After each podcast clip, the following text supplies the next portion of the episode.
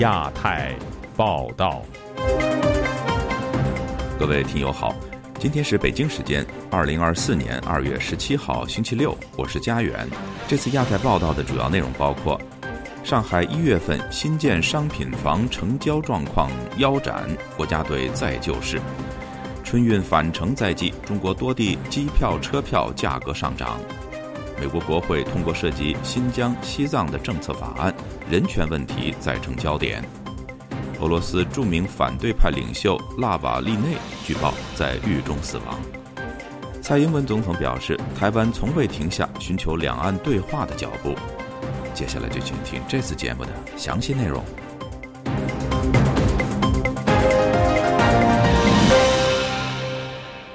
继股市之后，中国房地产业也陷入低谷。上海一月份新建商品房的成交量和成交金额双双下滑，同比跌幅超过五成。与此同时，国有六大银行再次出手救市。以下是本台记者黄春梅发自台北的报道。上海链家研究院近日发布的监测报告，今年一月份，上海全市共成交新建商品房三千七百八十六套，环比下降百分之四十四，同比下降百分之五十五，成交金额两百九十亿元，环比下降百分之四十七，同比下降高达百分之五十八。另一方面，中国国有六大银行全都出手满足房地产企业融资需求。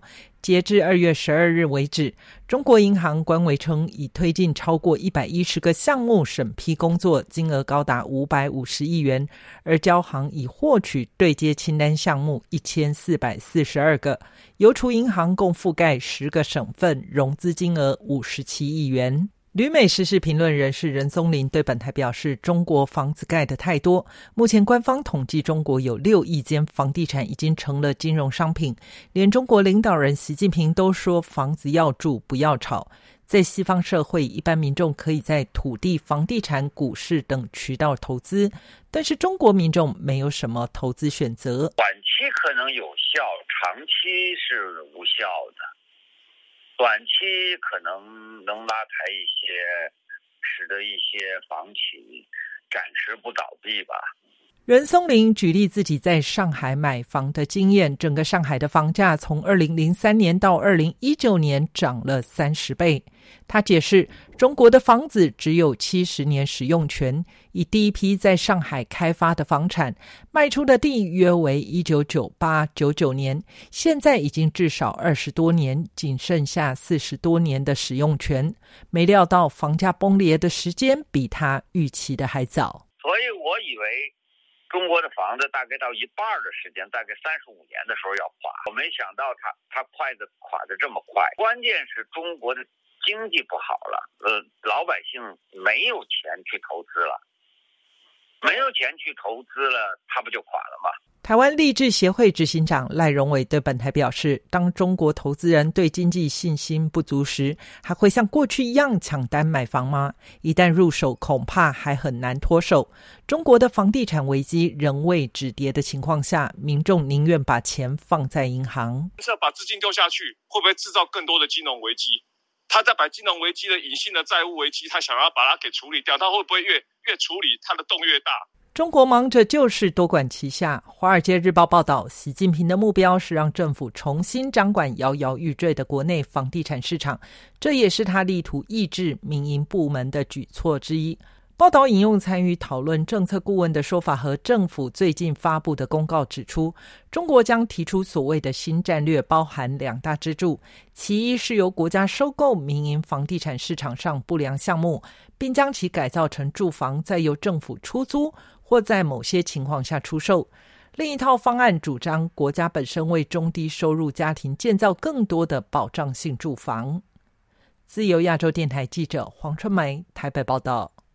随着中国的春节假期临近结束，近日从海南三亚飞往中国各地的机票价格出现了猛烈上涨的势头。比如三亚直飞哈尔滨的机票价格甚至普遍在一两万元人民币。不少在三亚过春节的游客发现。他们有家难回了。详情，请听记者孙成的报道。记者在二月十六日通过中国网络机票购票平台携程网查询了三亚至上海的直飞航班情况，发现十七号的机票已经售空，十八到二十号的航班价格基本都在人民币一万元左右。三亚到北京的直飞航班票价稍低，但也在近几日普遍接近一万元。三亚至哈尔滨的机票票价上涨得更为疯狂，在十七日的直飞航班全都票价过万，其中最贵的甚至高达人民币两万三千一百元。至于票价较低的航班，则一般都需要经过漫长的转机。记者也在二月十六日致电了三亚市政府热线。询问近几日内机票是否会普遍降到几千元的水平，接线人员在进行了长时间的查询后，告诉记者，他咨询了半天也无法立即给出具体的答案。如果有了结果的话，我们将以短信或是电话的方式联系告知到您，请您保持电话通畅。在这样的情况下，大批旅客滞留三亚，有家难回。一位家在内蒙古的匿名受访者表示，自己很早就买了二月十五号的回程票，因此逃过了这次票价的疯狂上涨。出于安全考虑，他不愿透露他的声音，因此他的话由我的同事代读。还好，及时买了票，能赶回去上班搬砖，否则后果不堪设想。要不然也没办法，只能想办法先用别的交通工具离开海南，然后再回去。截止到二月十六号，滞留在三亚的游客人数还有八万左右之多。有中国网友在微博上表示，三亚的机票比出国还要贵。一位网友的遭遇目前正在中国互联网上热传。这位家住乌鲁木齐的网友表示，他被高价机票困在了三亚，回程机票只剩下每张一万九千五百七十元的商务舱，一家五口就需要九万七千八百五十元。他也表示，由于高铁票已经售罄，从三亚到乌鲁木齐打车也要上万元，因此此路也不通。他向网友求助道：“帮我想想，怎么才能回去初期上班？”根据中国媒体澎湃新闻的报道，海南机场集团表示。自二月十六号起，三亚机场已增加了前往北京、成都、广州、深圳、长沙、上海、太原、武汉等地的多条航线，总计新增了出港座位九千六百九十四个。不过，当记者询问三亚市政府热线接线人员，近几天内三亚直飞哈尔滨的机票票价是否会有一两万元以下的情况时，接线人员回答道：“这几天的话，大概率是没有吧。”自由亚洲电台记者孙成，旧金山报道。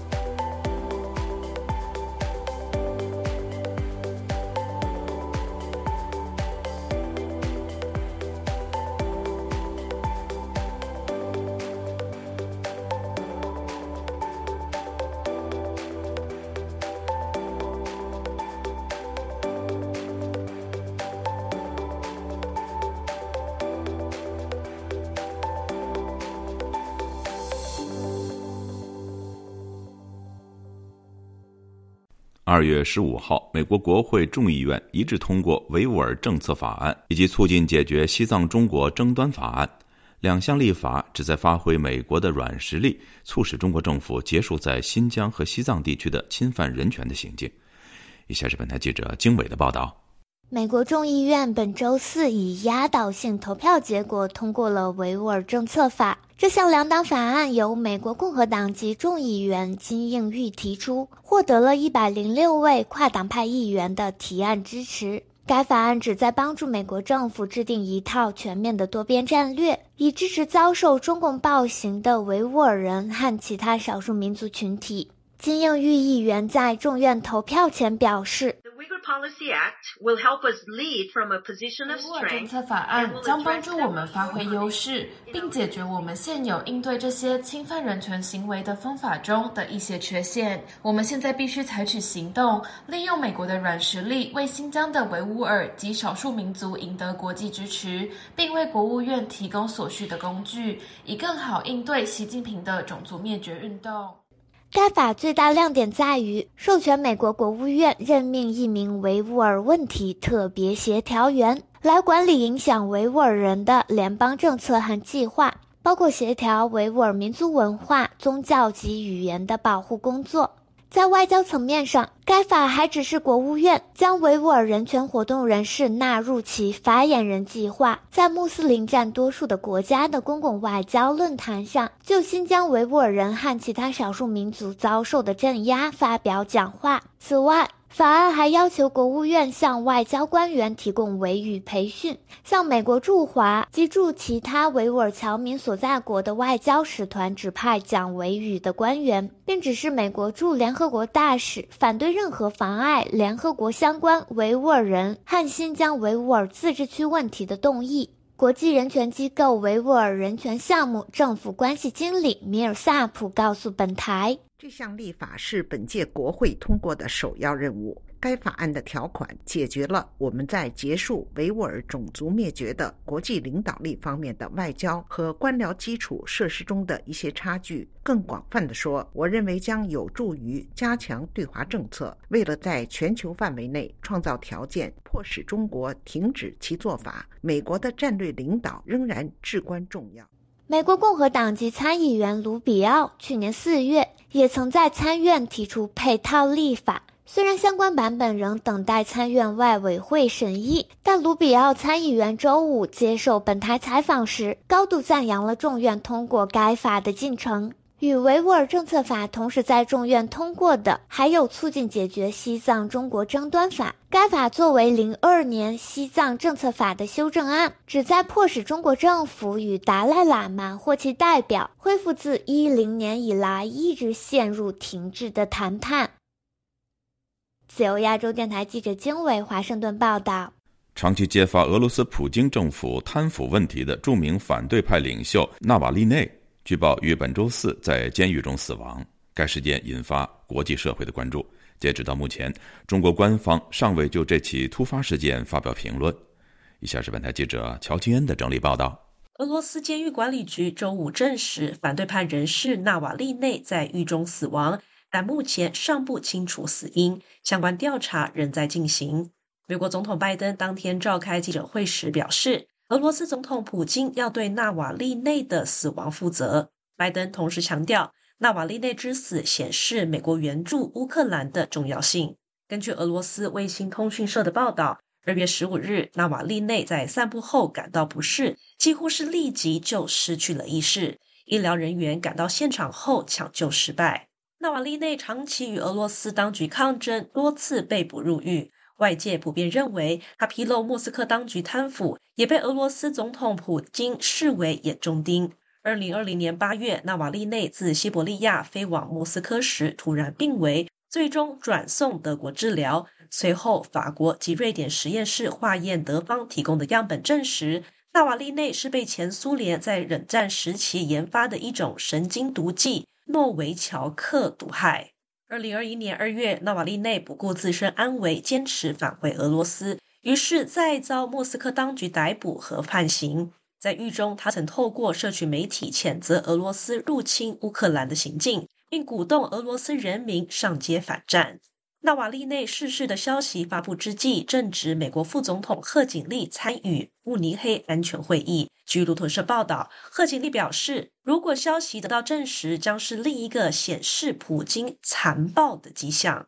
截至目前，中国外交部尚未对纳瓦利内逝世的消息有所回应。不过，中国外交部发言人曾在二零二三年就英美等西方国家为纳瓦利内的处境对俄罗斯相关官员及机构实施制裁时表示，中方多次强调，纳瓦利内的问题完全是俄罗斯的内政，外部势力无权干涉。以上是本台记者乔清恩的综合报道。据英国《卫报》报道，一名叫艾米丽·陈的中国女子被以间谍罪在中国被捕。艾米丽·陈曾经在中国为一家美国企业工作。陈女士去年十二月从卡塔尔飞抵南京之后便失踪，目前处于指定居所监视居住的状态。此案凸显了中国人为外国企业工作的潜在风险。请听本台记者黄春梅的报道。艾米丽的丈夫，美国公民伦特对《卫报》表示，他的妻子艾米丽班机在南京禄口机场落地之后，曾经发信息给家人称已经抵达，但后来却没有现身。四天后，他的儿子收到大连市国家安全部门的一封信，称他在十二月三十日因为涉嫌非法向海外提供国家机密而被拘留。这一指控若定罪，最高可判处十年有期徒刑；如果案情严重，刑期可能更长。卫报联络大连国家安全部门，拒绝置评。伦特对卫报强调，他的妻子绝不会对自己国家从事间谍活动。他说，艾米丽与大连的唯一联系是去年他曾经在美国物流公司 SafePorts。协助开设办事处四个月。该公司创始人兼 CEO 邓肯表示，该公司打算在大连开设办事处，以扩展业务，并为海港提供绿色科技解决方案。他说：“艾米丽的工作纯粹是行政性质，包括寻找办公室等。”他强调，艾米丽做得很好，不知道为何被拘留。目前尚无官方确认艾米丽被捕与她的工作有关。但大连是中国重要的港口城市，拥有海军基地。报道称，艾米丽的儿子是中国公民。上周，他试图在上海登机时被禁止出境。自由亚洲电台记者黄春梅台北报道。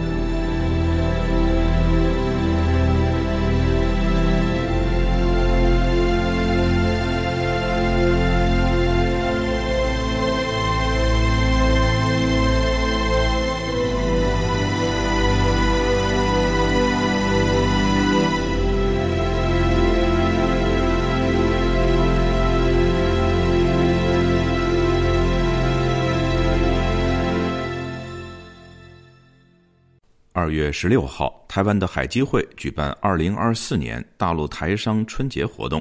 蔡英文总统任内最后一次出席台商春酒，他表示，台湾从未停下寻求两岸对话可能性的脚步。详情，请听记者夏小华的报道。请总统带领大家祝酒贺年，让我们一起高高举起酒杯，祝福各位贵宾身体健康，万事如意，台湾的海峡交流基金会十六号大年初七在台北圆山饭店举行二零二四大陆台商春节活动。海基会称，席开约三十五桌，包括两百五十名台商，共约四百人与会。两岸关系紧绷，大陆是否施压不得参加？数名受访的台商都说没有听说，不清楚。蔡英文总统任内最后一次出席台商春酒，他表示他知道台商很关心两岸发展，在对等尊严的前提下，我们从未停下脚步。持续的寻求两岸对话的可能，希望能够逐步的恢复双边有序的交流，那么增进两岸人民的福祉，共同创造区域的和平及繁荣。海基会董事长李大为致辞提到，一月十三号总统大选之后，中国大陆内部多出许多客观理性的关注者，甚至对台湾能够选出自己的领导人流露出羡慕的眼光。李大为说：“两岸啊，不应该是你死我活的争斗，而是促成相互成就的合作关系。”李大为还说，总统当选人赖清德先生在当选感言中也表示。维持台海的和平稳定是他担任总统的重要使命。